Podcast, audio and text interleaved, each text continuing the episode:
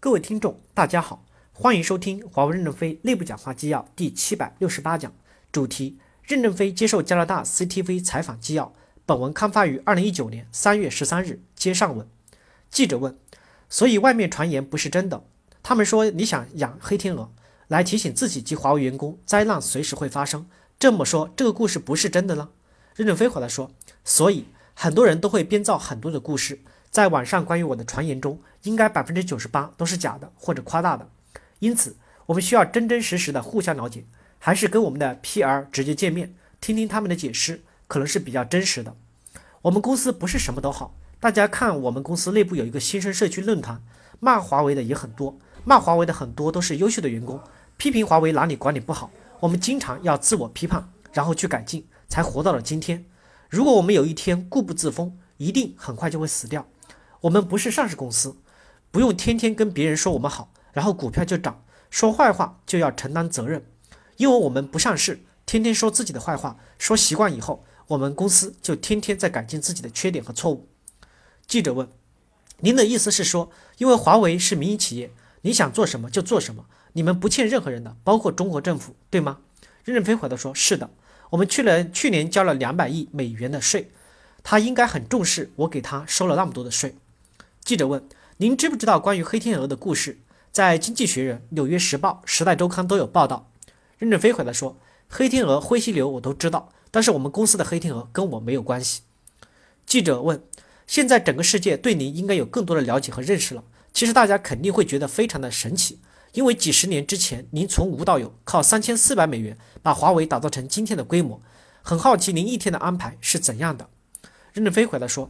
刚刚创业的时候，我们拿到营业执照的那天就一分钱都没有了。我们曾经觉得华为这个名字不好，因为是闭口音，我们想改掉名字。但是我们拿到营业执照以后就改不了了，因为一分钱都没有了。那时候我们人少，都是用公共汽车来运货物，没人帮助，我就得自己背，背二十米左右堆在那里，再去背二十米，这样一小段一小段的摞，因为要堆到看得见的地方，否则丢了怎么办呢？那时候公共汽车的销售人员都很好，允许我把货物搬上公共汽车。如果是今天的公共汽车不允许搬运货物，那我们的创业可能就不能成功了。所以在早年创业的过程中，我们没有技术，也没有背景，也没有资金，我们就是有诚信，帮助别人卖机器，中间得一些佣金，这样发展起来。当我们发展的太好以后，对方就不再给我们货物，怕我们把市场占领了，逼着我们自己做科研。从那个时候开始。我们就逐渐的把资金投入到科研中去，直到两千年的时候，我还没有自己的房子居住，只有一个大概三十多平米租来的房子，面对西方的太阳。直到两千年以后，我才开始买房子，因为把所有的资本都集中在科研投资上，我们认为不投资就没有未来。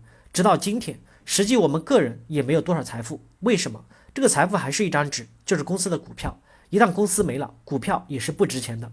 大家把钱都投到公司里面来。是对公司具有一种信心、一种信仰，觉得这个公司可能存在，大家就同呼吸共命运了，一直就走到了今天。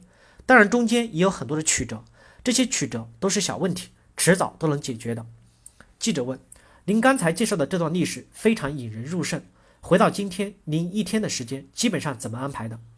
任正非回来说：“其实我现在我一天的时间，多数是游手好闲。早上我一般起得比较早，八九点是精神比较好的时候。”我就来公司改文件，九点以后一般都参加会议，因为精神还比较好。下午的精神状况就要差一点，就找一个些人来座谈，听听大家的反应。晚上吃完饭以后散步，散步之后洗澡，洗完澡看邮件回邮件，然后刷看新闻，有时玩玩抖音。大约一点开始睡觉，睡觉之后就起床，有时候晚上还睡不着，睡不着就又上上网。记者问：“您现在在？”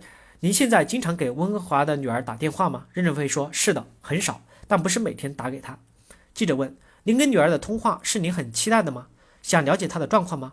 任正非回来说：“没有，就是礼节性打个电话问候问候，因为我们想也没有什么奇什么奇迹会发生。”记者问：“现在孟晚舟的孩子不在加拿大，不在他的身边，在孟晚舟被扣押在加拿大期间，您和他的孩子会有时间聚在一起吗？”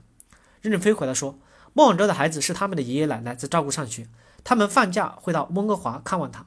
我们也有聚会，但是比较少。记者问：“您之前去过温哥华，去过加拿大吗？”任正非回来说：“去过。我觉得加拿大是很美的国家，温哥华也是很美的城市，特别是从班夫到甘露市坐火车，有一段山景非常的美，雪非常的多。我只坐了一天的火车，第二天换成了飞机到温哥华。记者问：“确实很漂亮。如果您以后再去加拿大，会担心被逮捕吗？”任正非回答说：“我觉得加拿大通过这件事情应该有教训了，不会这么傻再抓我，又搞成一个大事件。”记者问：“您的女儿在温哥华应该也有机会看到我们的这些采访，您有什么话想通过我们告诉她吗？”任正非回答说：“她正在好好学习，每天在网上学习几门课，才不浪费她的时间。平时安安心心的先上好课，等法庭的程序处置，静下心来，即来之则安之。”记者问：“如果您能够预测未来的话，您觉得莫晚舟什么时候能够回到深圳？”任正非回答说：“我觉得还不能预测，但是我希望他坚持锻炼身体。”不要总待在房子里面不出去，出去跑跑步，锻炼身体，这才是最重要的。记者说：“非常感谢您今天花时间跟我们交流，跟您谈话很有趣，感谢大家的收听，敬请期待下一讲内容。”